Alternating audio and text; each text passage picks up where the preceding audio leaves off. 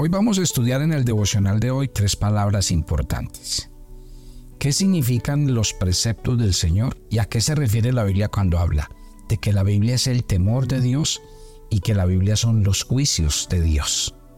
Buenos días, soy el pastor Carlos Ríos y este es nuestro devocional maná, una aventura diaria con Dios. Complacidos, contentos de que nos escriban, de que eh, se sientan realmente motivados con el estudio que estamos haciendo. Estamos hablando de la importancia de la palabra de Dios en la vida del creciente cada día. Así que yo los animo, los motivo a que cada día en sus corazones tengan este sentido de acercarse a la Biblia y conocer eh, la palabra de Dios. Eh, el día de hoy, mi querida familia, vamos a seguir estudiando eh, las tres palabras del Salmo 19. Recuerde que estamos leyendo el Salmo 19 desde el 7 en adelante. Si usted quiere tener la agenda devocional en el Perú, le doy el número telefónico del Perú, 954-852-968. Ahí puede pedir su agenda devocional y, y le pueden dar todos los detalles para que la adquiera. Vamos a seguir haciendo el ejercicio que empezamos el día de ayer y vamos a tocar tres puntos más hoy. Vaya conmigo al Salmo 19 y miremos cómo llama el salmista a la palabra de Dios. Ayer dijimos que el primer nombre que recibía era la ley del Señor, perfecta y que convertía el alma. La segunda dijimos el testimonio que es fiel y que hace sabio al sencillo. Y la tercera los mandamientos del Señor que son rectos y alegran el corazón. Empecemos con la cuarta el día de hoy. El precepto del Señor es puro, que alumbra los ojos. Precepto, cuando la Biblia, o más bien cuando el diccionario bíblico dice que es precepto, dice que son afirmaciones claramente marcadas. Cuando el Señor dice, no te hagas ídolos, no te inclines ante ellos. Cuando la Biblia dice, absténganse de toda inmoralidad sexual, Así es como el Señor se refiere a la palabra precepto. Un precepto es algo que Dios quiere marcar para que nuestra vida crezca rectamente. ¿Sabían ustedes que los campesinos, para hacer crecer ciertos árboles o ciertas ramas, tienen que colocarle una especie de guía? ¿Sí? ¿Qué quiere decir una guía? Una guía para ciertas plantas que van a crecer es eh, una línea recta que puede ser madera, hierro, cualquiera, pero tiene que ser recta. ¿Por qué? Porque la plantica que nace tiene que agarrarse de ahí. La agarra de los campesinos porque los primeros momentos de esa planta son supremamente importantes que se aferre a algo y se afirme para que cuando crezca, crezca recto. Si a esa plantica no se le coloca esa guía, entonces se va a caer y si crece, va a crecer mal, va a crecer torcida, va a crecer hacia el suelo. Y su raíz va a sufrir. Pero si se le coloca una pequeña guía, esa guía le va a permitir en el primer tiempo, mientras se afirma, crecer como tiene que ser. Así funciona la palabra de Dios como un precepto en el corazón de los hijos de Dios. Por eso es que el proverbio dice que corrijas al niño cuando es niño, que lo disciplines, que le enseñes. Por eso usted encontrará que en Deuteronomio Dios le recomendó a su pueblo Israel estos mandamientos que están en tu corazón, se los enseñarás a tus hijos cuando se levanten, cuando vayan por el camino, cuando se acuesten. En cada momento van a enseñar la palabra de Dios. ¿Sabe por qué a veces cuando tratamos de enseñar la palabra del Señor a nuestros hijos ya es tarde, porque no se la enseñamos en el momento en que lo deberíamos hacer. ¿Qué debería pasar en cada casa, en cada familia? Que los niños desde que nazcan crezcan oyendo la palabra de Dios. Que esos sean los cuentos y las historias que aparezcan en las cartillas a la hora de levantarse o de acostarse. Que esos sean los juegos que jueguen los niños en sus tablets o en sus aparatos electrónicos enseñarles a descubrir palabras bíblicas, enseñarles a descubrir la palabra de Dios, a contarles historia conforme a lo que dice la Biblia. Porque un niño de esos cuando crece, no quiere decir que es que un niño que oyó la palabra de Dios no va a tener tentaciones, ni se va a enfrentar a un mundo de maldad como el que vivamos y va a pasar bien. Pero lo que sí quiero decirles es una cosa, que los riesgos serán menores. Porque cuando enseñamos la palabra de Dios, cuando es tiempo, entonces nos permite como esa pequeña guía, crecer firmemente, crecer sin apartarnos, crecer agarrados de algo mientras tenemos la fuerza para luego nosotros sostenernos por nuestra propia cuenta. Eso es lo que pasa. Si nosotros entendiéramos la necesidad que hay entre las familias, por eso el apóstol Pablo dice que la palabra de Dios more en abundancia en sus corazones. Hablen entre ustedes con salmos, con himnos, con cánticos espirituales, que las palabras que salgan de su boca sean conforme a la palabra de Dios. Pero bien dice la Biblia. ¿Cómo vamos a hablar esas cosas si no las tenemos en el corazón? ¿No ve que es de la abundancia del corazón que habla la boca? Si uno tuviera más la palabra de Dios, la enseñaría más, la comunicaría más, enseñaría a sus hijos el camino recto. Y ahí es donde la Biblia insiste. Entonces, ¿por qué el salmista llama la palabra de Dios precepto? Porque ella nos ayuda a crecer como personas que agradan a Dios, que honran su nombre y que tratan todo el tiempo de vivir de acuerdo a su voluntad. Cuando Él le da la cualidad, mire lo que dice, el precepto del Señor es puro. Gloria a Dios, otra vez. ¿Por qué el precepto del Señor es puro? Porque si nosotros guardamos los mandamientos del Señor, entonces nuestro corazón va a crecer en un ambiente donde podemos obedecer a su palabra. Los de corazón limpio verán a Dios. Guarda tu corazón porque de él mana la vida. ¿Cómo guarda una persona su corazón en un mundo tan corrompido como en el que vivimos? Viendo las imágenes que vemos en la televisión, oyendo las palabras que se pronuncian en las canciones, en tanta cosa. ¿Cómo se logra? Solo cuando la palabra de Dios mora en abundancia en nosotros. Y eso nos da un corazón limpio, un corazón puro. Por eso dice, el precepto del Señor como es puro, para los limpios y para los puros todas las cosas son puras, decía el apóstol Pablo. He ahí la importancia de que nosotros nos mantengamos oyendo la palabra de Dios y dejando que ella sea la que guarde nuestro corazón en el día a día. ¿Y cuál es el resultado de este precepto puro? Dice, alumbra los ojos. ¿Cuánto quisiera yo que los cristianos entendieran que leer la Biblia cada mañana es encontrar una guía para tomar decisiones sabias. Que acercarse a la Biblia cada día es que Dios nos va a dar las palabras correctas en el momento correcto hacia las personas correctas. La persona que hace del precepto del Señor puro un diario vivir es una persona que es sabia, toma decisiones sabias, porque la vida es una vida de decisiones. Y si nosotros no tomamos esas decisiones en el Señor y basados en su palabra, vamos a cometer muchos errores. La vida de muchas personas hoy día sabe qué es el producto de todos los errores y las malas decisiones que tomaron. ¿Por qué pasó eso? Porque nunca tuvieron en cuenta la palabra de Dios para ayudarles a tomar esas decisiones. Vamos a la siguiente. Quiero llamar la atención de este texto de la escritura porque el, siguiente punto dice, el temor del Señor es limpio, que permanece para siempre. ¿Por qué el salmista llama a la palabra de Dios el temor del Señor? Y dice que ese temor de Dios es limpio.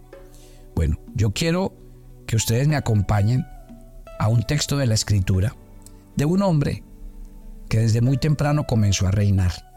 Él siendo rey empezó a gobernar a los ocho años. Y dice que él empezó a, como en el pueblo había tanta idolatría, empezó a quitar los altares altos, a quitar los ídolos. Lo último que hizo fue mandar a limpiar el templo, porque el templo estaba destruido, las puertas cerradas. Y se llama el rey Josías. Dice que cuando limpiaban el templo descubrieron que ahí estaba el libro de la ley de Dios. Y cuando lo empezaron a leer y llamaron a los que sabían y empezaron a leer, dice que en ese libro había una sentencia. ¿Y cuál era la sentencia? Que porque habían dejado ese libro que era la ley y el mandato de Dios, los pueblos iban a ser destruidos. Entonces dice la escritura en 2 de Crónicas capítulo 34 en el verso 23 eh, que la profetisa dijo el Señor Dios de Israel ha dicho así, decida al varón que os ha enviado a mí, así ha dicho el Señor. He aquí yo traigo mal sobre este lugar, sobre los moradores de él, todas las maldiciones que están escritas en el libro de la ley, que, que ustedes acaban de leer delante del rey de Judá, vendrán sobre ustedes. Por cuanto me han dejado, han ofrecido sacrificios a dioses ajenos, provocando mi ira con todas las obras de sus manos, por tanto se derramará sobre mí la ira en este lugar y no se apagará. Versículo 26, estoy leyendo el segundo libro de Crónicas 34. Y mire lo que pasó en este verso 26. Mas al rey de Judá, que os ha enviado a consultar al Señor, así le diréis, el Señor, el Dios de Israel, ha dicho así, por cuanto oísteis las palabras de este libro, y tu corazón se conmovió, y te humillaste delante de, de, Dios al oír sus palabras sobre este lugar y sobre sus moradores, y te humillaste delante de mí, y rasgaste tus vestiduras, y lloraste en mi presencia. Yo también te he oído, dice el Señor, yo te recogeré con tus padres, irás en paz al sepulcro, y tus ojos no verán todo el mal que yo traigo sobre este lugar. Cómo me encanta este pasaje de la Biblia. Un hombre que se enteró que el pueblo había cometido un gran error y era haber dejado la palabra de Dios. ¿Qué pasó? Dice la Biblia, la sentencia estaba escrita en el mismo libro. El que deje estas palabras, no las guarde y busque otros dioses, Dios los va a destruir. Cuando el rey oyó esto se puso muy triste, pero el sacerdote del momento le mandó a decir una respuesta que el rey. Díganle al rey que les mandó a oír, que les mandó a decir estas palabras, díganle estos términos. Por cuanto usted, cuando oyó estas palabras, su corazón se conmovió, se humilló, y al oír lo que estaba escrito en este libro, se humilló, rasgó sus vestiduras, lloró en mi presencia. A eso se refiere este texto, cuando habla del temor del Señor. Yo quiero decirles con todo cariño a ustedes que me escuchan todos los días en el devocional. Cuando Dios habla, Dios no está charlando, Dios no está jugando. Cuando Dios habla, Dios habla en serio. Y uno tiene que saber que uno ante la palabra de Dios tiene que temblar. Este rey Josías cuando oyó esto, dice que lloró, que rasgó sus vestiduras, que se conmovió, que se humilló. Y eso es lo que tiene que producir la palabra de Dios en uno. Me parece tan triste que una vez oiga y oiga la palabra de Dios y nada pasa. ¿Cuántos de ustedes han oído que hay que perdonar al hermano y seguimos con rencillas? ¿Cuántos de ustedes han oído que a Dios no le gusta que hagamos negocios eh, ilícitos que no hagamos y lo seguimos haciendo? ¿Cuántos de nosotros hemos oído a Dios en muchas áreas de nuestra vida? ¿Sabe por qué? Porque no hemos entendido que cuando Dios habla hay que temer. Que cuando la palabra de Dios habla hay que tomarla en serio, porque lo que está aquí escrito se va a cumplir. Tal vez no se ha cumplido hoy, pero se va a cumplir el día de mañana en su vida, para bien o para mal, de acuerdo a lo que su corazón esté haciendo. ¿Y cómo quiero terminar? Con el siguiente versículo, porque mire que el salmista llama la palabra de Dios, los juicios del Señor son verdad y todos justos. Mire el decreto que Dios mandó sobre un pueblo que lo había olvidado que se había ido tras los ídolos. Dios les dijo, los voy a destruir. Mire lo que pasó con el pueblo de Israel cada vez que se lo llevaban cautivo, porque era por su idolatría. O sea, ¿de qué está lleno la Biblia? De los juicios del Señor, cuando un pueblo no obedece, cuando un hijo no le hace caso. Mire el libro de Apocalipsis.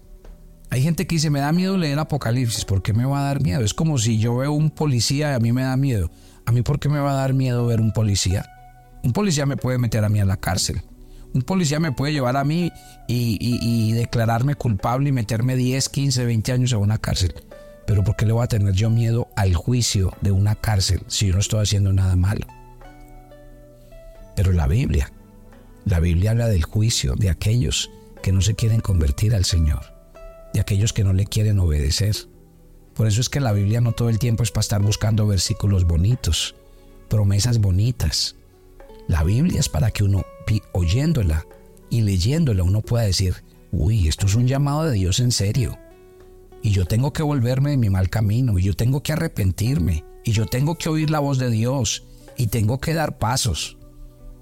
Mire, estamos terminando un año, Y yo le voy a pedir hoy delante de Dios, las cosas con Dios son serias. La gente cree que porque Dios es bueno, que porque Dios es amor, entonces uno puede hacer lo que quiera, ir y venir, y, y no, cuando sea viejo me arrepiento, cuando me vaya a morir me arrepiento. Ustedes no temen al juicio de Dios. Ustedes no temen que algún día pase como pasó a muchos hombres en la Biblia que cuando se fueron a arrepentir ya no hubo tiempo y llegaron al juicio. Algún día la Biblia habla de eso. Algún día vendrá el juicio y Dios separará los unos de los otros. Y la Biblia dice que hay un lugar para los que creyeron y obedecieron y otro para los que nunca quisieron hacerlo.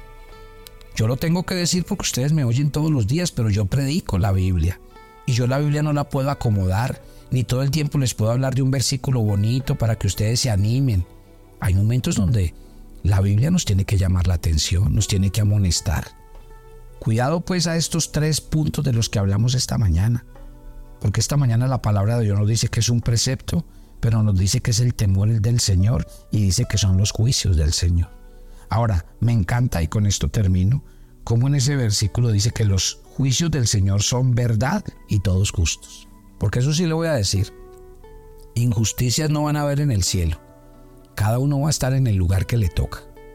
Porque nosotros vivimos en un mundo donde eh, lo importante es tener amigos, vivir de la rosca, este me entra a un lugar sin merecerle, este me entra a la boleta sin pagarla. Así vivimos en el mundo. En el cielo no va a ser así.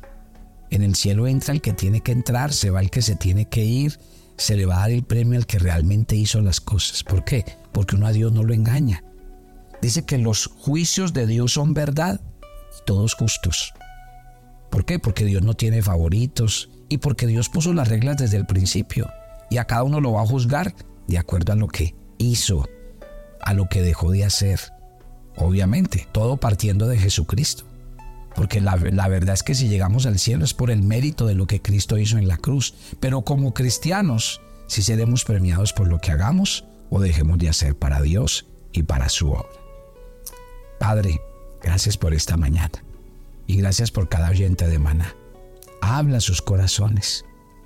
Yo te pido que esto realmente nos afirme en entender qué significa la palabra de Dios y que no vengamos a la palabra de Dios con, con tanta ligereza o buscando solo unas cosas. Aquí nos está hablando claramente que la palabra de Dios es un precepto, también es un temor y en ella están los juicios de Dios y que hay que mirar atentamente si realmente queremos llegar algún día a su presencia. Te entregamos este día, ve delante de nosotros, guárdanos del mal y gracias por estar en medio de nuestras vidas. Nos encomendamos a ti y pedimos tu bendición en la autoridad y en el nombre de Cristo Jesús. Si usted quiere su agenda devocional en Canadá, le voy a dar el número telefónico. En Canadá el número telefónico es 438-470-9708. Llame y con mucho gusto le hacen llegar su agenda devocional. Y yo los espero mañana. Bendiciones para todos. Toma tu agenda devocional, maná. Hoy es el día 345. En nuestra agenda, el pasaje sugerido para la lectura en tu devocional personal el día de hoy es Apocalipsis 14, del 6 al 13. Pronto llegará el tiempo en el que Dios reinará y juzgará a la humanidad y quienes no acepten la verdad del Evangelio recibirán la ira de Dios. Por eso tú, que perteneces al pueblo de Dios, soporta la persecución con paciencia y mantente firme en tu fe en Jesús. Te invitamos ahora a que respondas las preguntas que encuentras en tu agenda que te llevarán a conocer cada vez más a Dios y crecer en tu vida espiritual. Y para confirmar tus respuestas, visita nuestra cuenta de Facebook Devocional Maná o nuestra página web devocionalmaná.com.